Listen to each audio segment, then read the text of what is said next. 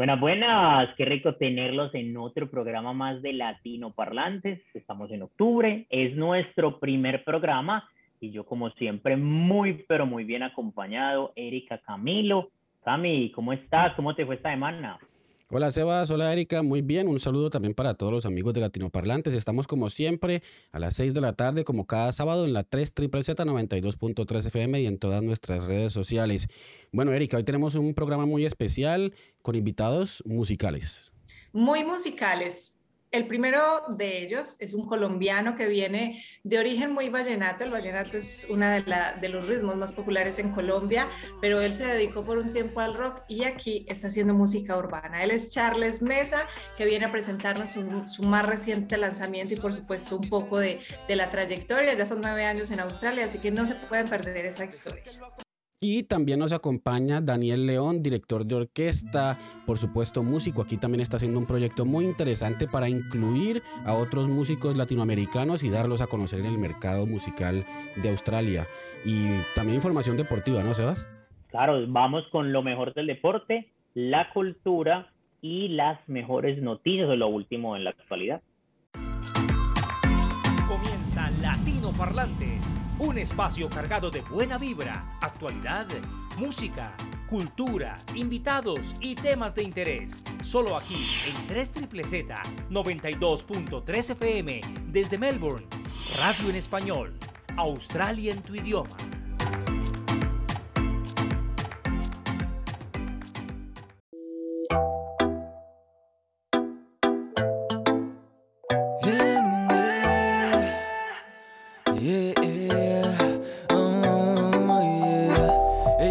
Suelta y llega. Sola al ritmo se pega, se dispone nada más que al dembow. Déjenla quieta, quieta. No sabes cómo a ti te luce ese baile al 100. Deja que el bajo a ti te use. Para romper otra vez. Se nota que perreando sola está bien. Y es otro nivel. Ey, deja que el bajo a ti te use Mira cómo llega y todo se acelera. Sube, sube, nena, dale como te marea. La noche es suya, sola ya le gusta. La música no para, ella se la usa. No quiere que nadie la joda y sola descontrola. Ella solita desarrolla lo que siente. Sabe muy bien que poner la pista loca. No necesita nadie en su zona. Ya estamos muy felices porque como cada semana pues tenemos invitados muy especiales. Sebas, esta vez no es la excepción. Tenemos a un músico, un cantante colombiano que es la primera vez que sé de un artista latinoamericano que se atreve a hacer música urbana en Australia. ¿De quién se trata, Sebas? Digámosle a la gente, a los que nos escuchan y nos ven, ¿quién es? Bien, está con nosotros ni más ni menos que Carlos Mesa. Eh, Carlos, bienvenido a Latino Parlantes. Hola, hola hermanos, ¿cómo están? ¿Cómo va todo? Yo aquí feliz de, de esta invitación, de estar acá con ustedes, muy agradecido. Gracias, gracias. Carlos, bueno, mejor conocido como Charles, ¿no? Y además al final con Z. De hecho, mejor, como, mejor conocido como Mesa, que es mi apellido, pero hace poquito tuve un problema con Spotify porque hay muchos mesas, entonces cada vez que saco una canción sale en, otra, en otro perfil. Entonces dije, ah, ¿saben qué? Me voy a cambiar el nombre, me voy a llamar Charles Mesa, que es Carlos en inglés, y ya, fácil. Entonces esa es la historia del nombre, Charles Mesa. Y sí, bueno, entonces vamos, vamos a contarle a, a, a, todos los que nos ven, además para que invitemos a todos los amigos, Carlos, a, a contarles que todos los sábados de 6 a 7 de la noche estamos por los 92.3, la 3 triple Z, y por supuesto en redes sociales como arroba latinoparlantes. Y bueno, contémosle quién es Carlos, hace cuánto llegó a, a, Australia y este tema de la música tiene una historia bien bonita. Vamos a hacer un breve recuento de, de ese background de, de Charles Mesa. Bueno, yo llegué a Australia ya hace casi nueve años, más o menos, sí, si no estoy mal, nueve años. Eh, llegué con mi mejor amigo, con el que teníamos una banda en Colombia, una banda donde yo tocaba batería, tocábamos, se llamaba Acroama la banda, tocábamos punk rock, como Y tú como Blink 182, Some 41, esa onda en español, obviamente. Y bueno, nos vinimos para acá, apareció la oportunidad de venir a estudiar inglés seis meses. Yo llegué aquí y apenas puse un pie en Australia, yo dije, no, yo de aquí no me voy más, aquí me quedo. me encantó esto, hay gente de todas partes, hay de todas las culturas, música de todos lados. Entonces, claro, cuando llegué acá, yo, yo siempre canté, pero no como, como de como artista solo, como cantante principal. Siempre me gustó, pues yo en la batería hacía coros en mi banda, por ahí escribía un, uno que otro verso o algo, como que ayudaba en la composición, pero nunca escribí, en, cuando estaba en Colombia nunca escribí una canción entera. Eh, bueno, de repente en el colegio algo había escrito una canción, pero o sea, nada serio, era como por, por molestar, ¿no? Y cuando llegué aquí, que me vi como en otra realidad, o sea, me inspiré, me inspiré mucho estando solo, estando lejos de casa, eh, pues lejos de la familia, lejos, de la cultura, de, todo, ¿no? Y, empecé a escribir canciones, eh, em, empecé a escribir mi primera canción que se llama Dreaming, que habla de seguir tus sueños y, y bueno, darle, darle hasta cumplir todas tus metas. Y eh, bueno, como que me, me, volví más fuerte como, como artista. siento que me, que empecé como a buscar esas partes de mí, de, la música y, del arte que no conocía en Colombia, ¿no? Entonces, claro, llegué acá, escribí esa canción y, y, como que me empezó a gustar mucho escribir y seguí escribiendo, escribiendo y bueno, hasta el día de hoy toco en algunas bandas, hago parte de algunos proyectos como baterista y, y de algunas producciones también, pero pues lo que más le estoy metiendo es a, es mi música como, artista pues solo, ¿no? Que es lo que, más me llena. Entonces sí, esa es como la historia así en resumen de, Charles Mesa. Una de las cosas que, pues yo leyendo un poco como de, tu, de tu vida, tu biografía, me llama mucho la atención en las influencias que has tenido, porque tú naciste en Valledupar, que para aquellos que nos ven y nos escuchan es la capital del vallenato, pero has tenido influencias del rock, el funk, el hip hop, el jazz, el reggae, por mencionar algunos. Dentro de esa variedad de, de, de sonidos, y sabemos lo que has hecho con tu banda, cuando llegas acá a Melbourne, que es una capital pues, mundial de la música, ¿cómo te enfocas? ¿Sigues haciendo lo que venías haciendo a nivel musical o te decantas por algún otro ritmo? Mira, cuando yo, antes de venirme acá, yo empecé a estudiar música, hice un año de música en Colombia y ahí yo seguía con mi banda donde tocaba rock, punk rock.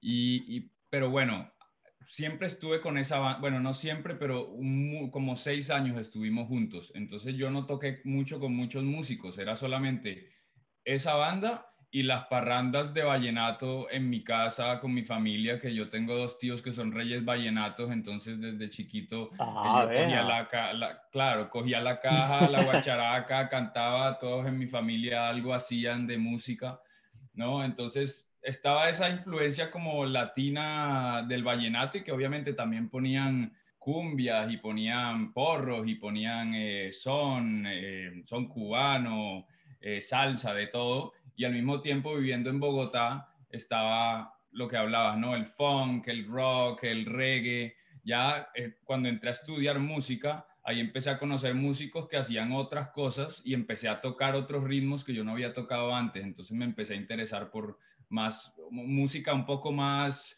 compleja, por así decirlo, como el jazz, el funk, el reggae. Eh, después, claro, el, hip hop ya fue más cuando, cuando llegué acá. O sea, siempre me gustó, ¿no? Pero nunca me había, nunca había como explorado esas, esas, pues esas influencias musicales. Ya estando aquí, lo que le pasa a muchos músicos, llegan acá y se empiezan a conectar con sus raíces latinas. O sea, yo en Colombia había tocado vallenato en las parrandas de la casa, pero pues como molestando, o sea, nada, nada serio, era, era, yo era más rockero. Y llegué aquí y me empecé a, empecé a aprender a tocar cumbia en la batería, eh, salsa, eh, bueno, otro, hasta toqué música brasilera también, hice parte de un, toque samba, eh, bueno, algunos ritmos brasileros, ¿no? Entonces como que empecé a aprender un poco de todo y eh, usando esas influencias, pues empecé a crear lo mío, pero más tirado con lo que hablaban ahorita, más tirado para el lado del pop, del pop urbano, ¿no? Que a mí siempre me gustó la música comercial, siempre me gustó el pop muchísimo y bueno, el reggaetón me encanta, o sea, soy, me encanta la música en general, pero el reggaetón tiene una vaina que, no sé, me encanta, me encanta. Entonces empecé a usar todas esas influencias y, y es esa exploración, ¿no? Esa exploración que estoy todavía en eso y creo que nunca se va a acabar de usar esas influencias que tengo que vienen desde la batería y desde diferentes ritmos y, y ponerlas en la, en la música urbana que estoy haciendo hoy en día. Entonces sí, es como esa es una locura, la verdad, para mí, porque igual sigo siendo, sigo siendo parte de proyectos, sigo siendo parte de proyectos como baterista, pero al mismo tiempo me siento y hago mis composiciones y, tengo mi proyecto como solista. Entonces, sí es. Y, y justamente, Charles, nos vamos a, a, ver un poquito y a escuchar un poco de, de, de esa música que tú has hecho y que llegaste a hacer acá con esas influencias, esas mezclas de las que nos hablas.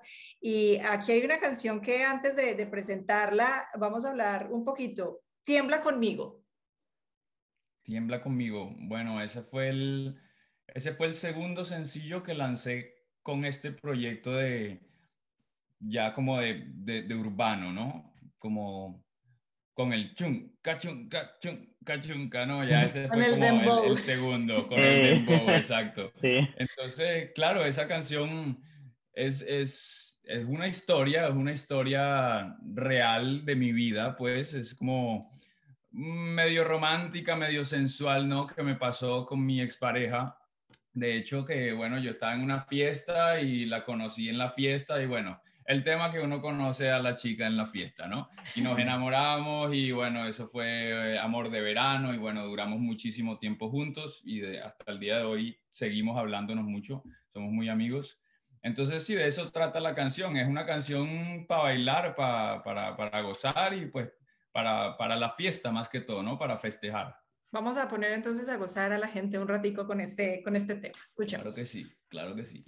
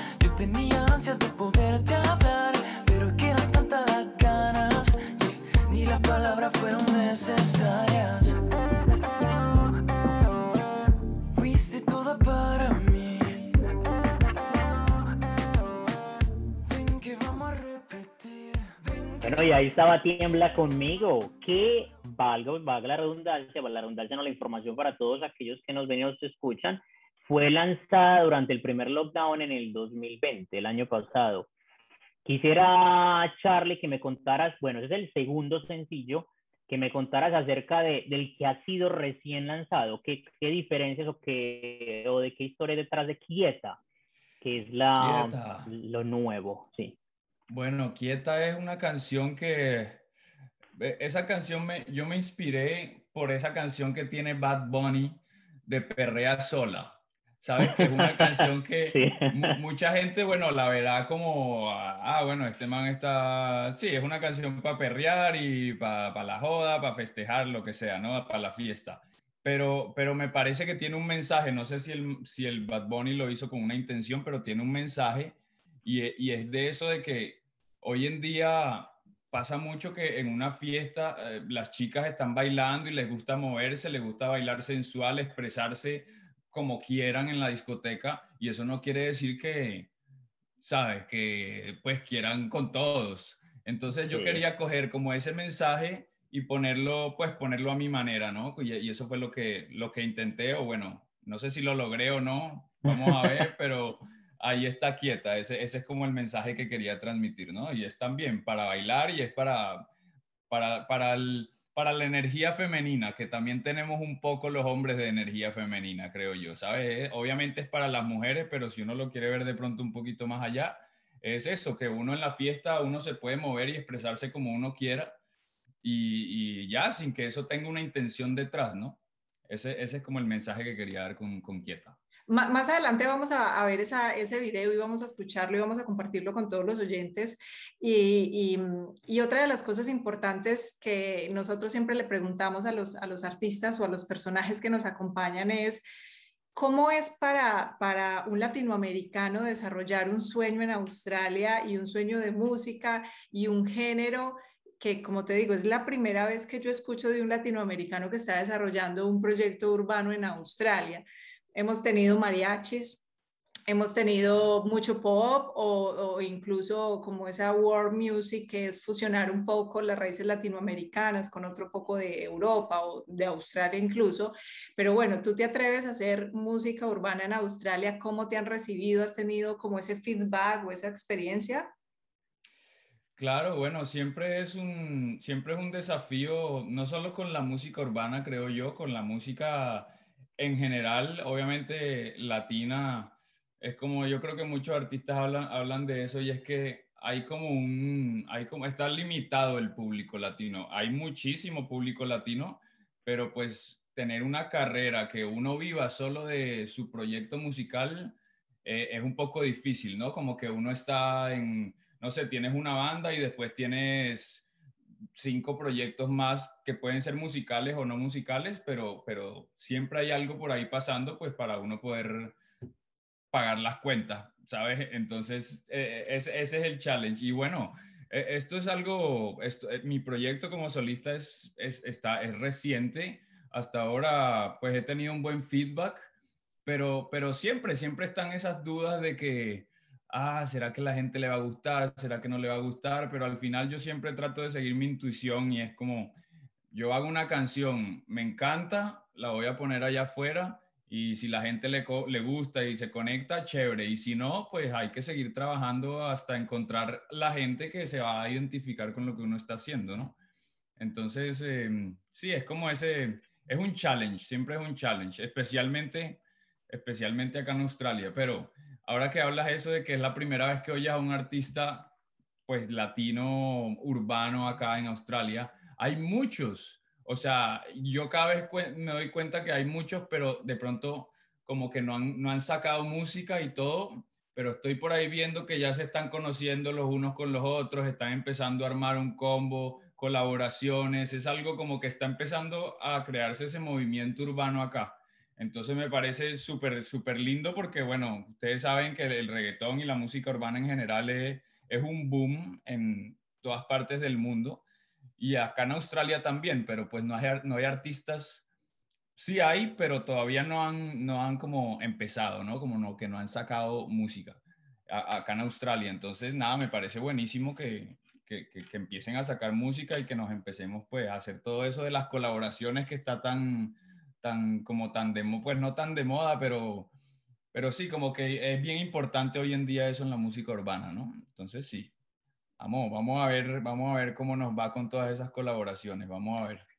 Charlie, has intentado hacer algo multilingüe, porque mencionabas algo de ritmos brasileños, entonces algo en portugués, eh, ritmos urbanos, pero pues obviamente en inglés. ¿Has intentado algo de eso o están tus planes o no? Simplemente la raíz latina, hispana, el español es predominante y va a ser, lo va a seguir siendo. Claro, el español es, va a seguir siendo desde, desde mi lado, más que todo, pero sí me encantaría hacer colaboraciones con un artista brasilero, con un artista de acá de Australia, con, mejor dicho, con el que se pueda, ¿sabes? Como conectar las culturas y hacer hacer un reggaetón con un vietnamita y después otro con un africano y, sabes, como lo, lo que venga. A mí, a mí me encanta colaborar. De hecho, por ahí tengo una, un, par de canciones que ya están como casi listas y van a salir pronto. No son con, bueno, unas con otro colombiano que seguramente ustedes lo conocen, Sebastián Lugo. no sé si lo, si lo claro. claro, Sebastián Lugo. La, el próximo sencillo va a ser con él. Y, mm, y, sí, por ahí tengo un, un, amigo que canta reggae, que de hecho yo toco batería en la banda de reggae de él. Y ya hemos hablado de hacer una, una colaboración, de hacer un, algo como medio con reggae y medio con urbano y que él cante en inglés y yo en español, ¿no? Pero sí, obviamente, o sea, la idea, la música, lo lindo de la música es, y más que todo hoy en día, que se puede compartir y se puede hacer colaboraciones como, ¿sabes? Ahí se, se, se invita al público de, esta, de, de, este artista y después el mío y se unen y se empieza a crear como ese, ese movimiento más fuerte, ¿no? Y de hecho, hablando de colaboraciones, pues eh, cuando tengas las canciones nuevas, por favor, compártelas con nosotros para compartirlas con la audiencia. Pero tenemos una versión, vamos a poner un pedacito. Al final, al final nos vamos con el gran lanzamiento de Quieta, con el video oficial bonito además que hiciste. Pero vamos a ver un pedacito, Sebas y, Camilo, que por ahí también nos está viendo y escuchando, y, y todos los televidentes y oyentes, de la versión acústica de Quieta, que tiene una colaboración, un acompañamiento muy especial. Es un venezolano que ya tuvimos en nuestro programa. Sebas, te acordarás de Daniel Jauregui, que es un productor muy, muy, muy especial. Y, mira cómo se van conectando todos. También él, él tiene que ver con las mariachis que, que, tuvimos la semana pasada, ha participado con Charles y mira esta comunidad tan bonita. Entonces vamos a poner un pedacito. De hecho, de hecho antes de que, perdóname que te interrumpa, Daniel, él hizo parte de la producción de Tiembla conmigo, que fue el segundo sencillo. Él fue, el, él, él fue producto, o sea, yo produje la canción con él. Entonces, sí, desde, siempre. Claro, desde, desde siempre Daniela estaba ahí. Tocamos en otra banda juntos que se llama The New Monos, que deberías invitarlo, que es una bandota de unos argentinos, es como cumbia con rock, pero sí, tocamos en una banda juntos también. Entonces, lo que dices, todos estamos así como, sí, conectados. Vamos a ver un pedacito de esto que es la versión acústica de Quieta. Ella está suelta y llega sola al ritmo se pega, se dispone nada más que al dembow. Déjenla quieta, quieta, yeah. No sabe cómo a ti te luce ese baile al cien. Deja que el bajo a ti te use, bebé, va a romper otra vez. Se nota que perreando sola también, ya es otro nivel, yeah. Deja que el bajo a ti te use. Yeah. Como, mm, mm, mira cómo llega y todo se acelera. Sube, sube, nena, dale como alta marea. Es que la noche es suya, sola ella le gusta. La música no para y ella se la usa. No quiere que nadie la joda y sola descontrola. Ella solita desarrolla lo que siente. Sabe muy bien que pone a la pista loca. No necesita nadie en su zona, no. No sabe cómo a ti te luce, yeah ese baile al cien. Deja que el bajo a ti te use, bebé, pa' romper otra vez. Se nota que perreando sola también, ya es otro nivel, yeah. Deja que el bajo a ti te use, como, como Yeah, mírala cómo se mueve sola, es como se entretiene. Está en su flow, no te le acerques, que es que ella no quiere, no quiere un títere pa' que su cuerpo active. Perrea sola como Bad Bunny. Yeah, arriba de la mesa, coñac en la cabeza. Está en su gozadera, la noche puesta pa' ella que vacila con un movimiento lento. Le da hasta hasta quebrar el concreto. Bueno, y después de haber escuchado esta versión acústica fascinante, eh, Charlie, queda preguntarte qué sigue de, tu futuro, qué tienes entre manos al corto y mediano plazo, qué sigue de tus proyectos musicales y de tu vida. Te como hemos escuchado diciendo que vas a vivir aquí en Australia. Claro, bueno, eh, Australia me encanta, pero siempre está la idea como de, de, volver a casa, ¿no? Me gustaría volver un tiempo, a ver, a estar allá con la familia, eh, también ver un poco todo el tema de la música ya, a ver cómo se mueve. Em, pero bueno, ahorita como todos sabemos, los, los, tiempos son muy inciertos, hay mucha incertidumbre, entonces nada, por ahora estamos acá en Australia, esperar que toda la situación mejore rápido para que salgamos a seguir haciendo música, seguir tocando, seguir compartiendo, pero por ahora el enfoque es hacer canciones y sacar, sacar sencillos, sacar sencillos, hacer colaboraciones Em, y bueno, esperar a ver a dónde nos lleva la música y el arte. Latinoparlantes, hey, escúchense quieta, mi nuevo sencillo, está el video, está buenísimo el video, fue hecho con mucho amor, fue hecho en las calles de Melbourne, así que vayan a ver el video en YouTube, eh, escúchenla en su plataforma favorita, síganme en las redes sociales, en Facebook, en Instagram como Mesa Music, las dos con Z, y bueno, ya ahí nos veremos en, en el mundo virtual. Radio en español, Australia en tu idioma.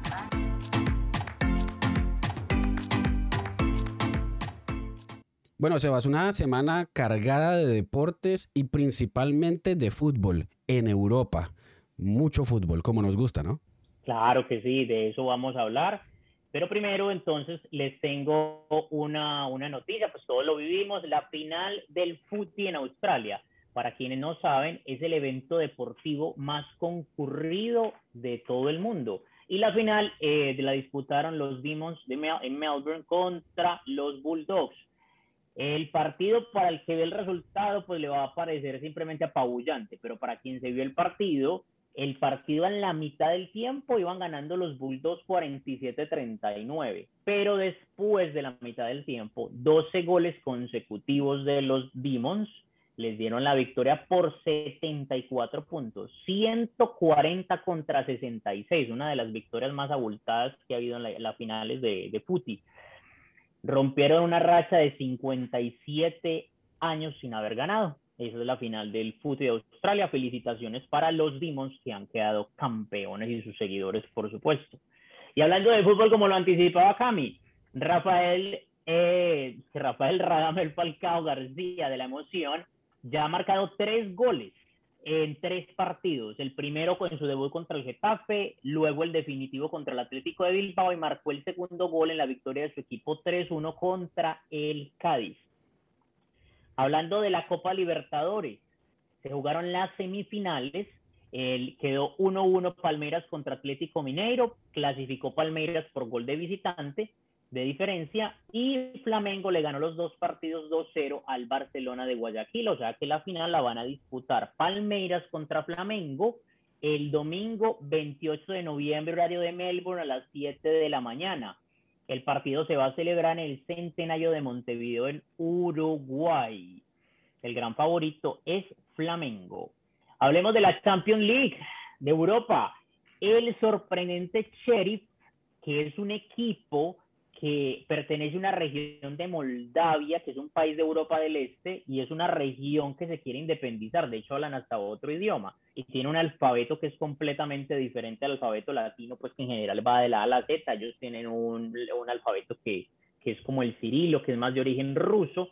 Ese equipo le acaba de ganar en el Bernabéu, pues no en el Bernabéu, pero sí, pues en, en, en Madrid, al poderoso equipo merengue 2 a 1 el PSG le ganó 2-0 al Manchester City, primer gol de Messi con la casaca parisina. El Bayern de Múnich 5-0 al Dinamo de Kiev, doblete de Robert Lewandowski, eh, que es el actual botín de oro, y por alguien, alguien dice por ahí que hay tres cosas seguras en la vida, la muerte, pagar impuestos y los goles de Robert Lewandowski. Porto 1, Liverpool 5, con el trío Maravilla, Firmino, Salah y Sané. Eh, Milán cayó en casa 1-2 contra el Atlético de Madrid, que ganó en el último minuto. Benfica 3, Barcelona 0. Es la peor derrota del Barça contra equipos portugueses. Es ese campo maldito de Portugal donde Barcelona ya había perdido el 2 eh, a 8 contra el Bayern. Y dicen que tiene las horas contadas Ronald Kuman y los posibles reemplazos están entre Xavi Hernández y Bo Martínez, como lo anticipamos hace ocho días en Latino Parlantes. Manchester United 2, Villarreal 1, el gol del bicho de Cristiano Ronaldo a los 95 minutos. Eh, se acaba de convertir el jugador con más partidos en la Champions League de la historia, destronando a Iker Casillas. Y tenemos eh, también fútbol de clubes. Tenemos la UEFA Nations League, que es la Liga de Naciones de Europa, pero muchos se preguntan, pero eso no es la Eurocopa. Pues bien, es como la Eurocopa, pero con unas pequeñas diferencias. La Eurocopa se juega cada cuatro años la Liga Europea de Naciones se juega cada dos, eh, la Eurocopa es como un mundial, pero en, en, eh, en, Europa, mientras que la Liga de Naciones es como una liga de un país, pero en Europa, simplemente que se clasifican en cuatro grupos de acuerdo a la clasificación de la FIFA y bueno, van ascendiendo y descendiendo dentro de esos grupos. Eh, la fase definitiva se juega, la juegan cuatro equipos en una sede. La primera fue hace dos años en Portugal, que es el actual campeón, y esta edición, las finales se van a jugar en Italia. Esta semana, el jueves a las 5 y 45 de la mañana, Italia versus España, que se quiere vengar porque perdió en la semifinal de la Eurocopa, y Bélgica contra Francia, que Bélgica se quiere vengar del pasado mundial, también fue semifinal. Ese va a ser el viernes a las 5 y 45. Y terminamos con las eliminatorias de Sudamérica para el Mundial. Van a ser el próximo viernes. Uruguay-Colombia, 10 de la mañana, horario de Melbourne. Paraguay-Argentina a la misma hora. Media hora después Venezuela-Brasil. A las 11 y media Ecuador-Bolivia. Y a las 12 del día Perú-Chile. Donde pueden ver los partidos en Bean Sports. Y hasta aquí los deportes en Latino Parlantes. En Latino Parlantes nos gusta la diversidad y por eso llegan a esta hora las voces de los protagonistas.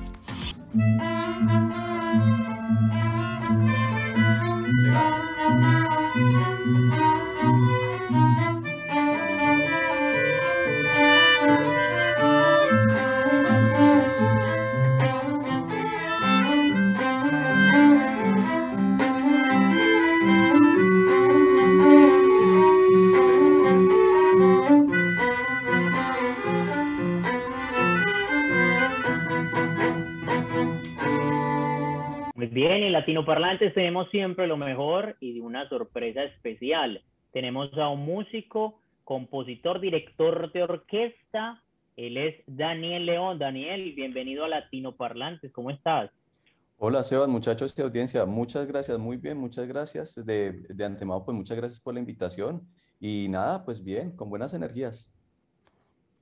Oíste, Dani, yo quisiera arrancar eso, ¿qué hace un, cómo eh, arranca una pasión uno por verse de director de orquesta? ¿Dónde nace eso? ¿Dónde, eso dónde se lo enseñan a uno? O sea, ¿dónde nace ese chip? Pues, pues quiero ser director de orquesta.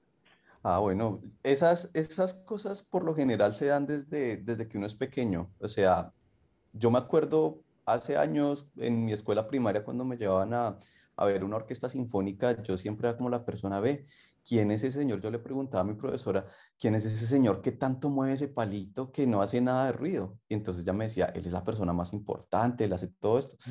Y, eso me causó cierta curiosidad, como decir, bueno, esta, esta persona aparentemente no, tan, no hace nada, o sea, tampoco es lo que hace que hasta la espalda le da al público. Pero pues sin embargo me fui dando cuenta mientras voy caminando, mientras voy desandando el camino de la música, la visión creativa que tiene el director, así como un director de, de cine que tiene toda una visión creativa que no sale en su obra, el director de orquesta tiene en sus manos una cantidad de, elementos que hace que, que, que, te enamores de la música, es la persona que, que le imprime su, su visión interpretativa de alguna pieza a los músicos. Entonces eso, eso fue lo que más digamos, lo que más me llevó. Y cuando tú me preguntas que eso cómo se aprende, eso, eh, digamos que es como la especialización. Cuando tú estudias música, hay como muchos, muchas direcciones hacia dónde agarrar. Si, puedes, si te vas hacia la composición, hacia la producción, pues también te vas hacia la dirección. Hay personas y la mayoría de ellos son personas que profundizan en su instrumento. Entonces, por ejemplo, son prodigios pianistas que empiezan desde los nueve años y que hoy son grandes pianistas y se dedican a eso. Entonces, en mi parte, entre otras porque digamos que una batuta es más barata que un piano o un violonchelo, también me gustó eso. Eh, es muy práctico. Entonces, eh, pues sí, yo creo que, yo, creo que eso sería. Eh, fue, fue la curiosidad y el, y el enamorarme de eso. Daniel, para hablar un poco de tu carrera profesional y también académica, ¿qué tanto tuviste que estudiar para ser director de orquesta y dónde lo estudiaste? ¿Lo estudiaste en Colombia, lo estudiaste en Europa o aquí en Australia? ¿Cómo ha sido tu carrera académica? Ah, bueno, Camilo, gracias por la pregunta porque eso es muy importante. Eh, primero, para tú poder llegar a ser director de orquesta, tienes que, tienes que recorrer unos, unos años, unos buenos años en el conservatorio. En mi caso, yo inicié en el conservatorio de la Universidad Nacional de Colombia, por allá en el 2004 aproximadamente. En mi caso, como te digo, tú como músico puedes estudiar un instrumento como tal o puedes estudiar muchísimas otras cosas de más. Yo estudié teoría de la música e historia, historiografía de la música. Aparte de la música, una de mis pasiones es la historia, los relatos y contar historias.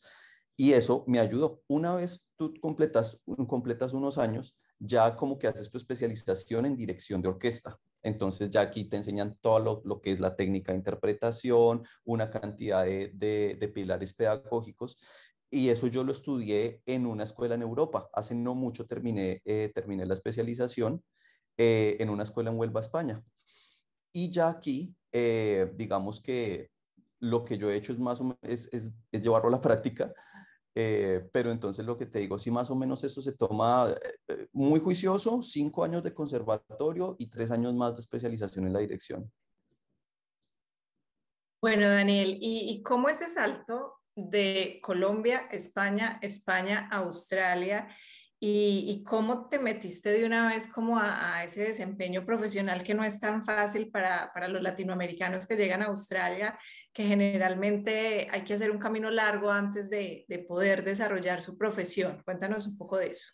Sí, bueno, la, la cuestión es muy curiosa. Eh, Tú sabes que nosotros como latinos hacer, hacer el salto a Australia no es como, digamos, los, eh, quienes dan los saltos hacia los Estados Unidos, en donde manejamos casi el mismo horario y estamos como en el mismo continente. Hay muchas cosas. Entonces, te cuento un poquito más o menos como, como, como lo hice yo.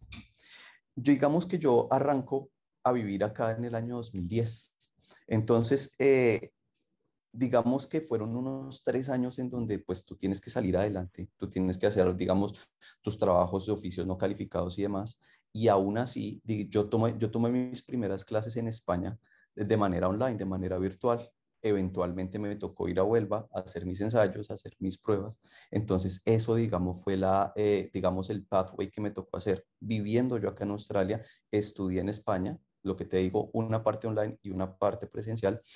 Eh, lo que te digo, solo terminé en el 2019 y uno, uno dice ya 2019 como si el mundo fuera otro, eh, cuando pues ya, ya, sabemos la cantidad de cosas que venían pasando. Entonces, eh, lo que yo también te quería decir es que, mm, y yo te le quiero decir a los, a, a, los latinos que viven acá, es posible, pero necesitas mucha disciplina y mucha pasión, te tienes que enamorar de lo que haces y lo que es más importante, digamos, tú no puedes, y eso tal vez las personas que nos estén escuchando me gustaría decirles, si algo a ti te emociona y te enamora, tú no puedes dejarle únicamente tu tiempo libre, tú tienes que dedicarle una gran parte de tu tiempo. Más adelante, si quieren, les cuento cómo yo arranqué mi propia orquesta aquí eh, y cómo, cómo arrancamos ensayos y cómo llegamos a presentarnos en, eh, en, en, una iglesia, llegamos inclusive a concursos, pero todo esto es producto de que yo le dediqué mi tiempo, una buena parte de mi tiempo a eso. Oíste, oíste Dani, eh, tú que eres un conocedor de la música, ¿por qué escuchar música clásica hoy en día, viendo ritmos tan sabrosos, tan buenos?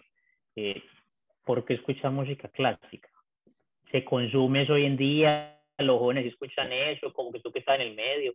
Pues sabes una cosa, tienes razón, que el, el nivel de consumo de la música hay que decir una cosa, ¿no? Digamos que nosotros entendemos por música clásica una cantidad de subgéneros que no son precisamente clásicos, pero vamos a marcarlo todo lo que es la música clásica.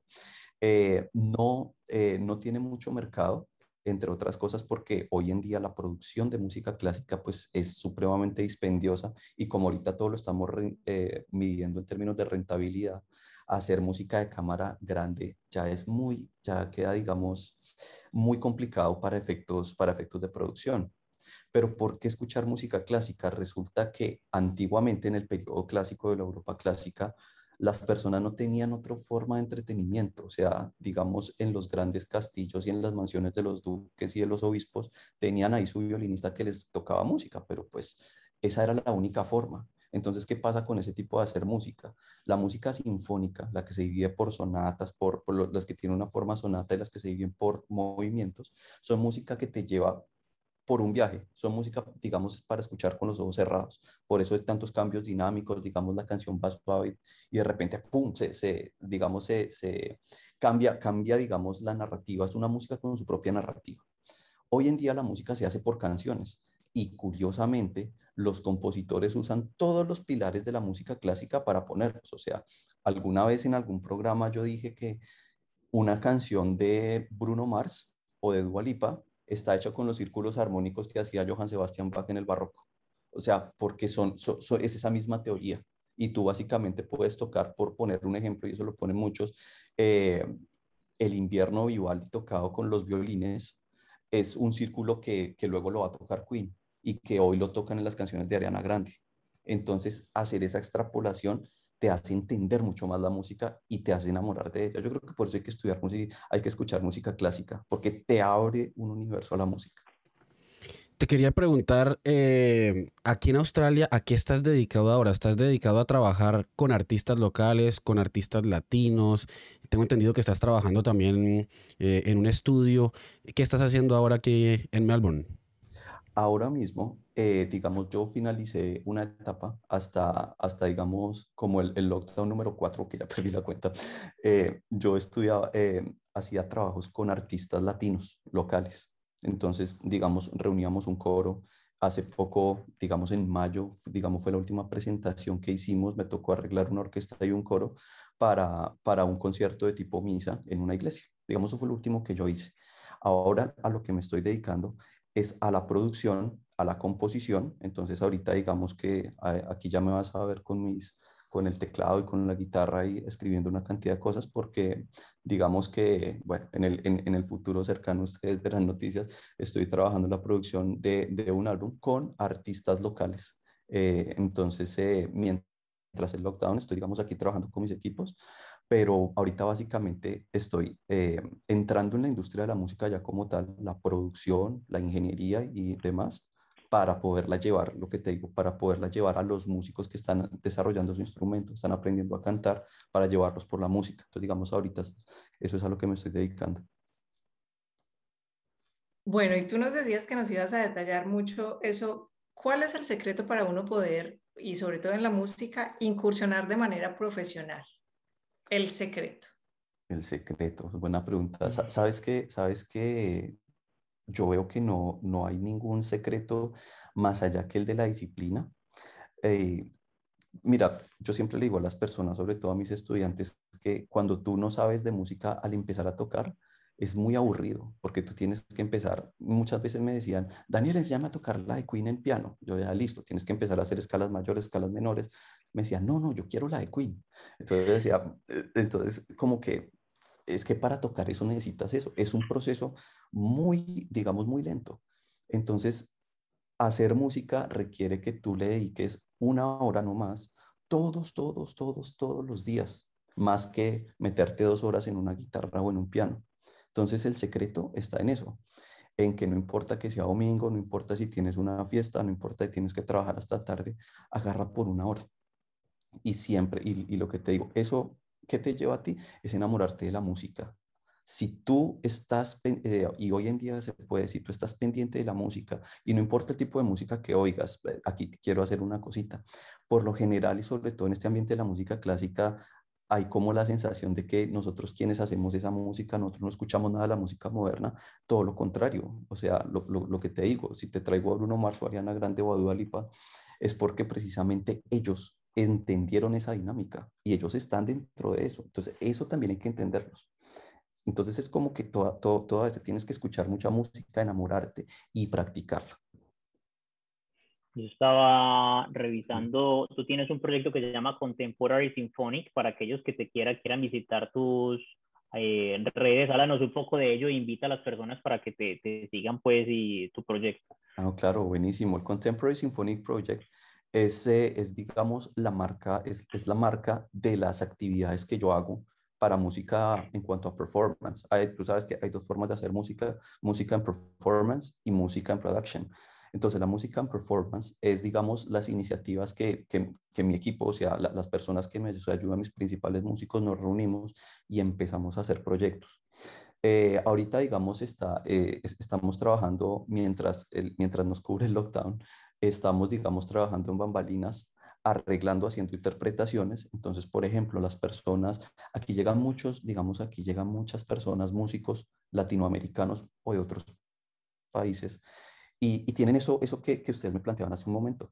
Decían, bueno, ah, yo llego, digamos, con mi violonchelo al hombro, pero me toca ponerme a trabajar, me toca ponerme a arreglar la visa y demás. Pues bueno, en el Contemporary Symphonic Project tienen el espacio para que se sienten, para que ensayemos, para que miremos un repertorio, para que practiquemos y no dejemos de hacer la música. De eso se trata. Las redes sociales me pueden seguir, arroba Daniel1941, esa es, esa, esa es mi cuenta personal, el Instagram, donde muchas veces estoy haciendo convocatorias específicas. Necesitamos cantantes, necesitamos violonchelistas, necesitamos guitarristas, ¿sí? Inclusive alguna vez llegué a necesitar eh, un aborigen que toque el para algún arreglo que, me, que, hice por allá. Entonces, sí, son, son muy bienvenidos. Eh, eh, también, también está la cuenta Contemporary Symphonic Project, ahí, ahí los pueden ver. Y, nada, pues sería eso. Siempre todos los músicos bienvenidos porque aquí siempre hay muchas cosas que hacer.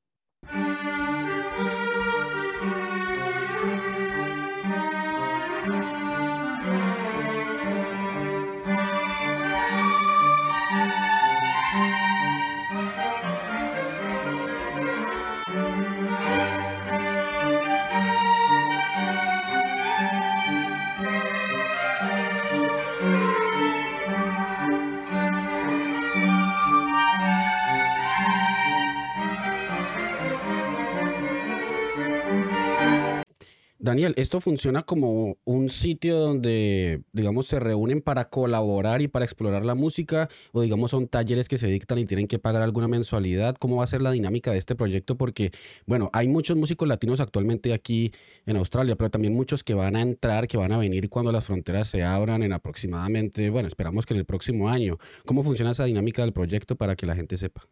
Ah, bueno, eh, importante.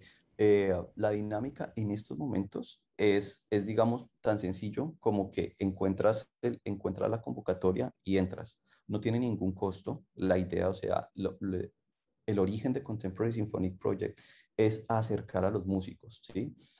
Tú como músico, pues esto es un oficio. Entonces, eh, muchas veces, y sobre todo tú encuentras en el medio local, para para, digamos, ser parte del MSO, del Melbourne Symphony Orchestra, tú tienes que pagar unas mensualidades o dos veces al año además. Pero este Contemporary Symphonic Project está creado para que tú como músico practiques y en el futuro, pues tú hagas dinero de ese oficio, que ese es como el fin último. Entonces, no tiene ningún costo. Eh, de igual manera, como no tiene ningún costo, el performance tampoco genera ninguna ganancia. Es únicamente lo que te digo, es para, es, es para, para acercarnos en un primer momento y hacemos performance de manera libre. Eh, cuando abran fronteras, ya vamos a estar haciendo pequeñas cosas, digamos, muy específicas, dependiendo lo que se vaya a tocar, lo que se quiera hacer y las personas que hayan. Yo particularmente eh, trabajo y direcciono todo dependiendo de la cantidad de músicos que llegan. Entonces, si hay muchos guitarristas, entonces hay repertorio específico para eso. Eh, y pues así, lo que te digo en estos momentos, mientras salimos de la pandemia, vamos haciendo sobre la marcha.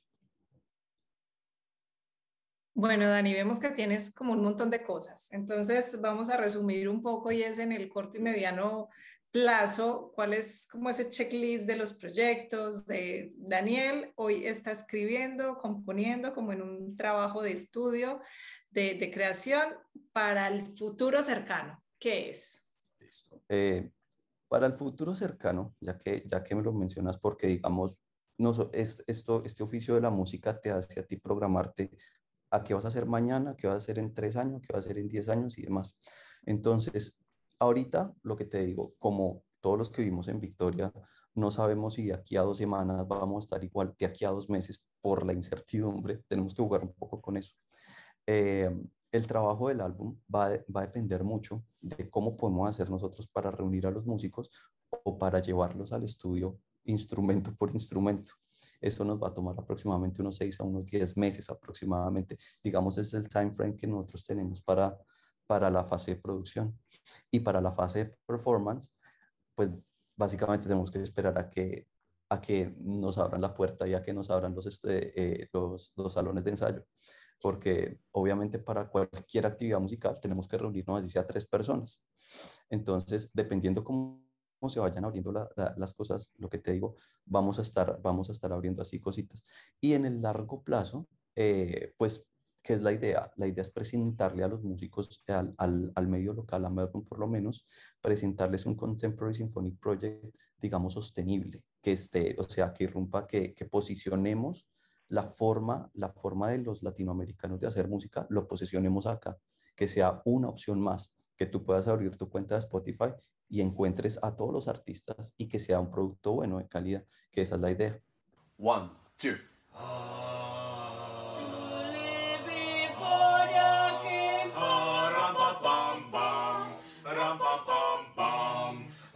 Fuerte, fuerte, fuerte, fuerte, fuerte. Bueno, Dani, qué rico compartir contigo, tener un invitado de la calidad tuya. Saben quienes nos escuchan y nos ven que si tocan algún instrumento, entonces Contemporary Symphonic Project, lo buscan en Instagram o también te buscan en Instagram como Daniel 1941. Eh, Correcto. Correcto. Eh, una curiosidad, para aquellos que no tocan instrumentos y les quieren por alguna curiosidad empezar a, consumir música clásica, ¿qué artista, artista de, música clásica tú le recomendarías? Vea, escuches este primero, porque si usted empieza a escuchar este, hasta se encarreta y se queda escuchando música clásica y va a hacer listas de reproducción y todo. Sí, mira, muy bueno. Si tú, por ejemplo, eso digamos que hay niveles de conocimiento de la música clásica. para un principiante, para uno que no tiene ni idea, vea, escúchese este y usted puede encarretarse con él.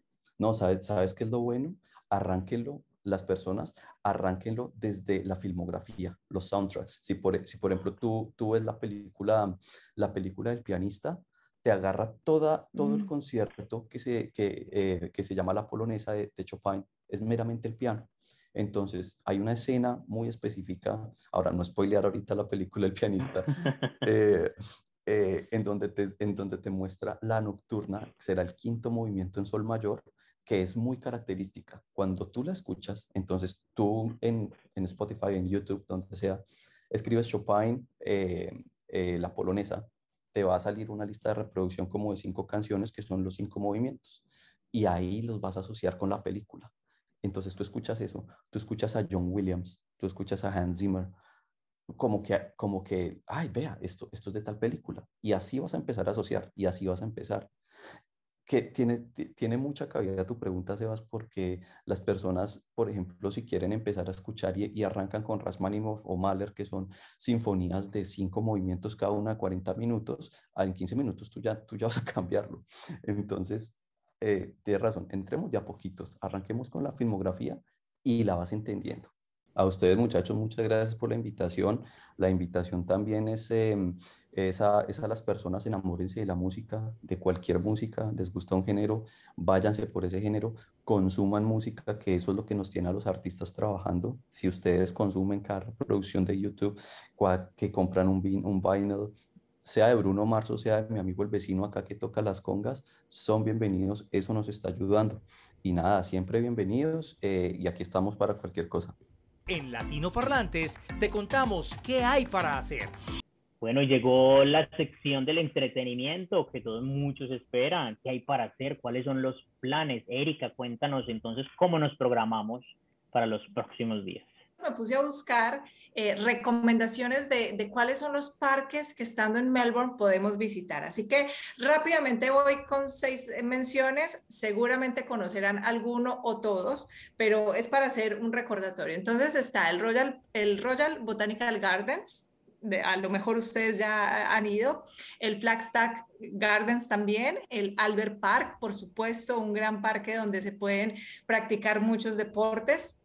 Está el Fitzroy Gardens también, Carton Gardens y el San Kilda Botanical Gardens. Estos son los parques que están cerca o alrededor de la CBD, de la City, que se pueden visitar en estos días donde ya por lo menos podemos un, poco dejar la casa, los libros, las series que hemos recomendado.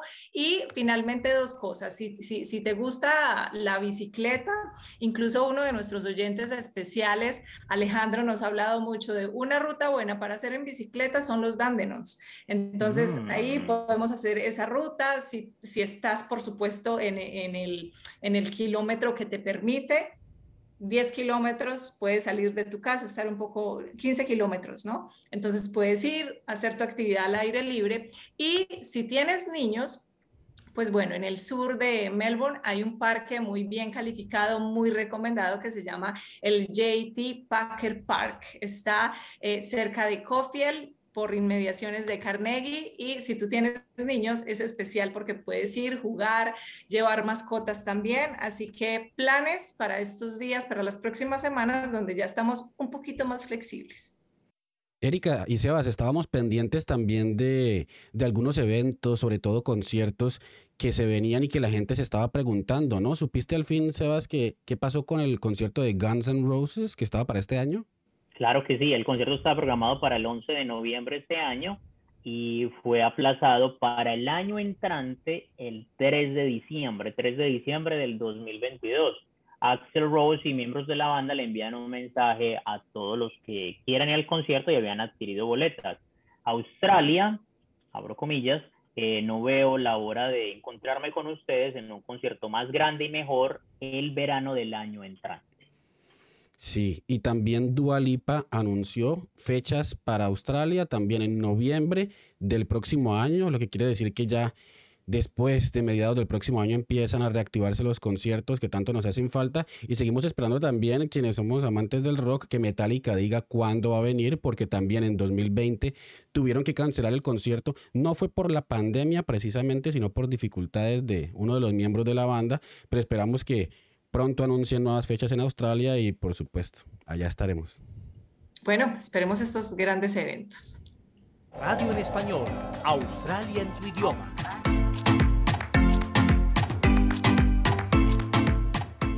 Bueno, después de haber gozado buena música contemporánea y clásica, información de actualidad, de deportes, de entretenimiento, llega la hora triste y la hora de decir hasta Dios, hasta luego. Pero nos volvemos a encontrar eh, dentro de ocho días con mucha más información y otro programa. Sí, no podemos despedirnos, Sebas y Erika, sin recordarles que estamos todos los sábados a las 6 de la tarde hasta las 7 de la noche. Si están aquí en el estado de Victoria, nos escuchan en la 92.3 FM, 3 triple Z o también pues, en la página web de la emisora. O estamos disponibles desde las 6 de la tarde en todas nuestras redes sociales también en formato video. Entonces, bueno, saludo para todos y bueno, chao, Erika. Sí, y nos vamos a despedir con una canción buenísima justo de uno de nuestros invitados, de Charles Mesa, que estuvo hoy con nosotros, un cantante colombiano que aquí está haciendo música urbana y pues con una canción fenomenal. Eh, eh, porque siendo urbana y con este dembow, como le dicen, eh, hizo una versión cuarentena donde cada músico grabó donde estaba, en su casa, en su estudio, grabó su parte y pues con un trabajo muy bello de edición, obviamente, y de producción musical sin duda, mezclaron todo esto y, sacaron una versión. La canción se llama Tú sola, así que los invitamos a que la escuchen y quienes nos puedan ver en redes sociales, ya saben, véanla, porque a todos nos tocó, todos estamos viviendo este lockdown, esta cuarentena, pero cada quien hizo la mejor versión de su arte o incluso de su ser. Así que hoy lo compartimos con ustedes. Nos vemos la próxima semana.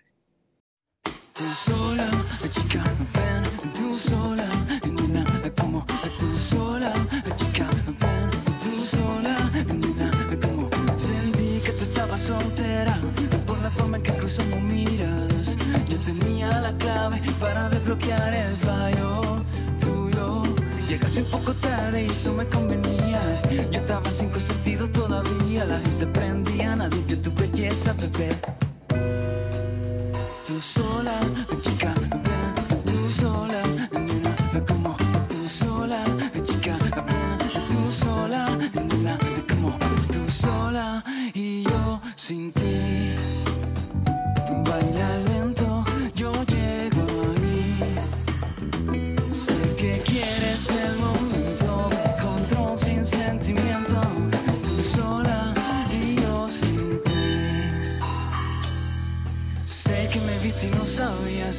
Acercarte la pena me envolvía. Nunca fui así, pero cuando te vi no creía llegarte a sentir. Llegaste un poco tarde y eso me convenía. En mis cinco sentidos lo sabía. La noche prendía, nadie vio tu belleza, bebé.